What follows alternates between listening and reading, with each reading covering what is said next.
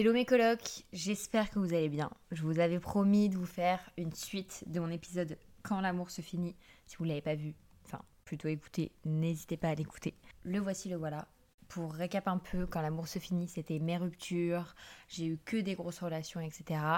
Et là maintenant, on parle d'un sujet de ma phase de célibataire après plusieurs années d'affilée à être en couple. J'étais devenue tout ce que je détestais et tout ce que je redoutais être une charo avec des charros. On va faire une petite définition pour ceux qui ne savent pas ce que c'est être une charo. On ne sait jamais. Définition. Le mot charreau est une abréviation de charognard utilisé en argot. Il désigne un garçon qui court après plusieurs filles à la fois. Bon, là pour le coup, c'est pas un garçon, mais c'était bien moi.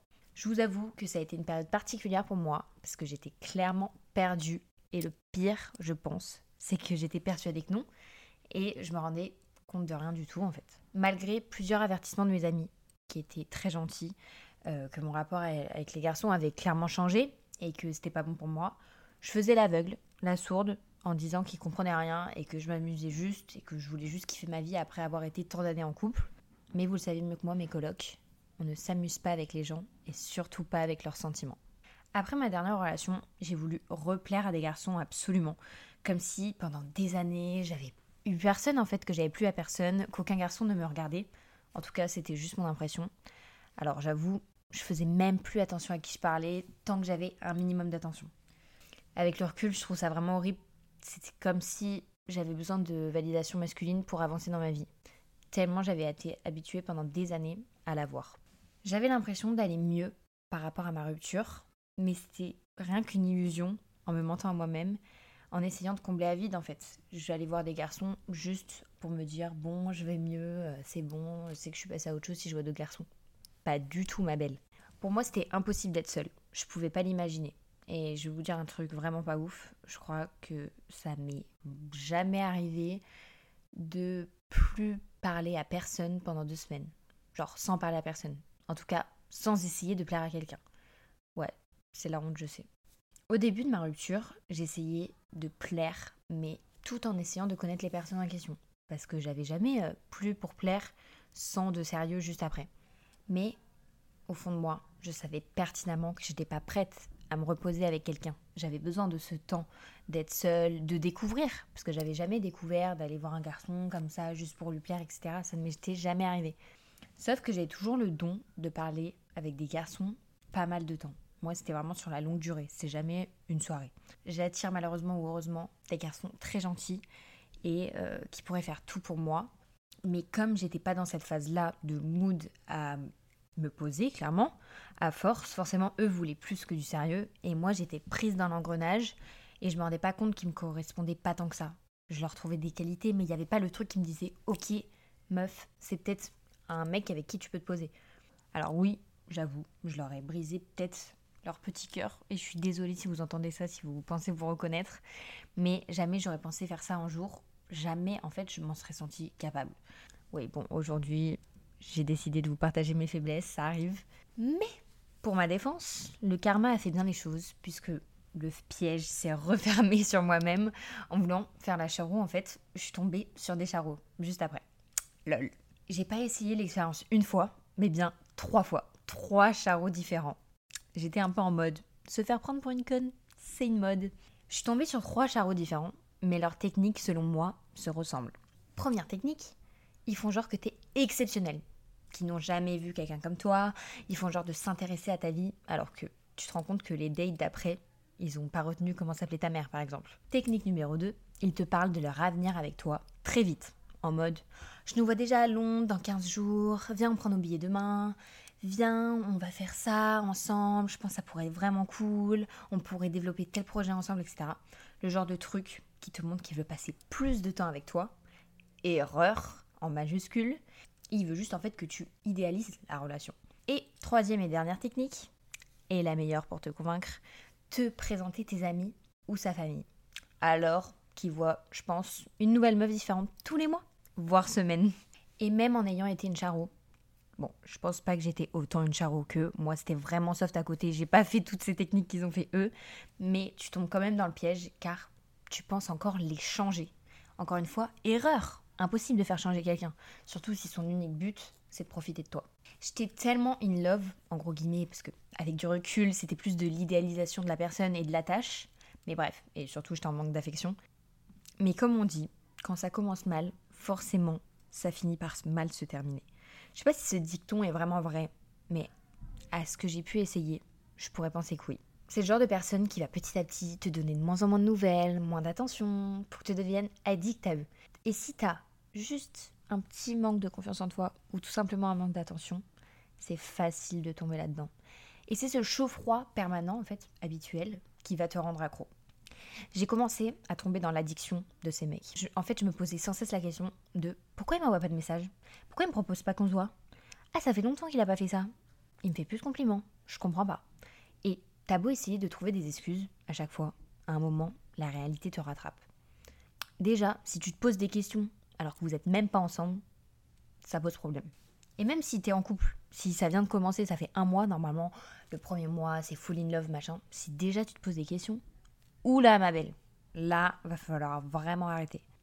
Un jour, je parle d'un de ces garçons à mon papa, et clairement, je me mets à pleurer. Ah oui, je suis ridicule, mais j'avais besoin de ces mots et de ses conseils, puisqu'il a l'expérience, et il m'a conforté en me disant que si ça n'a pas commencé, et que je suis déjà malheureuse, si la personne te veut vraiment et que tu as confiance en elle, il n'y a pas à autant se poser de questions. Parce qu'il n'y aura pas d'effort à faire de ta part si elle te veut.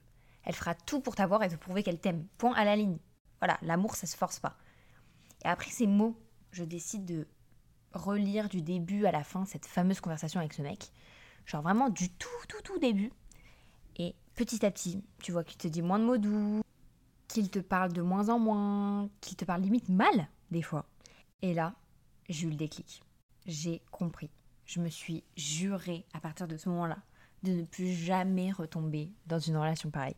Et donc, du coup, j'ai décidé de plus donner de signes de vie et c'était ciao, tu vois. Et le mec, il a essayé de me rattraper, de me dire mais non, je tiens vraiment à toi, j'aurais pas fait tout ça pour toi si bah j'aurais pas fait tout ça si je voulais pas un truc de sérieux. Mais mec, tu fais tout le contraire en fait. Donc stop, j'ai pas envie de perdre mon temps ni mon énergie. Autre petite histoire, il y en a un autre. On s'était déjà connu il y a très très longtemps. Le mec revient dans ma vie et il me dit qu'il est full in love. Franchement, je trouvais qu'il y avait grave un feeling avec ce mec-là. J'étais un peu en mode, ok, il y a moyen de faire une relation sérieuse. Là, j'étais peut-être prête à me reposer avec quelqu'un. Et à un moment, au bout de un mois et demi, où vraiment on se fréquente, on se dit ah peut-être qu'on on va se poser, etc. Les vacances de Noël se passent et il me dit ouais, je suis perdue parce que quoi? Non mais vous allez halluciner. Je faisais des TikTok où je disais que euh, c'était une trend où j'ai mis euh, ah les mecs d'un mètre 90 euh, c'est mon goal en gros.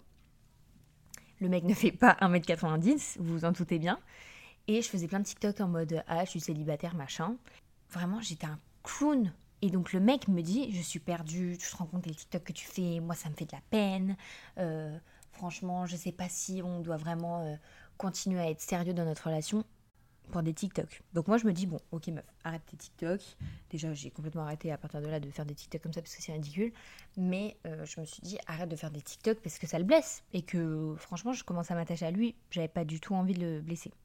Et j'étais vraiment un clown ambulant puisque Quelques jours après, j'ai su que c'était une excuse, puisque pendant ces vacances-là, il était parti avec ses potes. Et il était clairement en train de pécho une meuf. Je précise, j'avais rencontré ses parents 15 jours avant. Un réel plaisir de faire perdre son temps et son énergie. Et donc je me rends compte qu'il pécho une meuf, machin, et moi je faisais tout pour la récupérer parce que j'étais dans l'addiction. Donc je lui envoyais des messages, je l'harcelais, franchement horrible. quand tu vois qu'il met des photos Insta avec la meuf, tu te dis wow, là c'est stop. Mais le pire dans tout ça, c'est que quand j'ai rencontré ces mecs, J'étais dans une période sans prise de tête, je voulais pas me poser. Et après tout ça, je me suis retrouvée à me remettre en question. Toute ma personne, jour et nuit, à me remettre en question sur chaque situation, chaque action que j'ai faite. Peut-être que je suis pas assez bien, peut-être ceci, peut-être cela. Alors que je dois comprendre que la manière dont les gens me traitent, c'est pas toujours de ma faute. Mais j'avoue, oui, c'est dur. Moi, je suis quelqu'un qui culpabilise énormément. J'ai fait un épisode là-dessus, vous le savez. Tu t'en sors que quand tu prends vraiment conscience que c'est pas de l'amour, mais de l'idéalisation. Parce que même si je l'ai fait subir, bon, peut-être pas autant que, j'avoue, moi je suis pas allée aussi loin, mais j'ai fait espérer à un moment donné des garçons oui, c'est dur en fait d'accepter la douleur, que la personne en face n'était peut-être pas prête à s'engager dans une relation, même si elle vous a montré totalement l'inverse. Et elle a flirté avec vous et vous avez sentir spécial et aimé. Puis, ça a fini par une rupture sans étiquette. Et après avoir essayé avec ces jarrots, je me suis rendu compte que je me voilais juste la face. Et que j'avais encore des sentiments pour mon ex. Mais ça, c'est une autre histoire que je vous raconterai plus tard. Et après, il y a eu aussi une période où j'ai décidé totalement d'arrêter et d'être seule avec moi-même et d'être bien avec moi-même. Mais je pense que je vous en ferai un épisode. J'espère que cet épisode vous aura plu. Si vous aussi vous avez vécu une histoire assez similaire et que vous souhaitez m'en parler, comme d'habitude, mes DM Instagram sont ouverts. Je voulais aussi vous remercier pour le dernier épisode qui en a touché beaucoup. Alors merci, merci pour tous vos retours en message. Ça m'a fait énormément de bien. Je suis tellement heureuse d'avoir des colocs comme vous. Et on se dit à lundi prochain, 9h. Bisous mes colocs.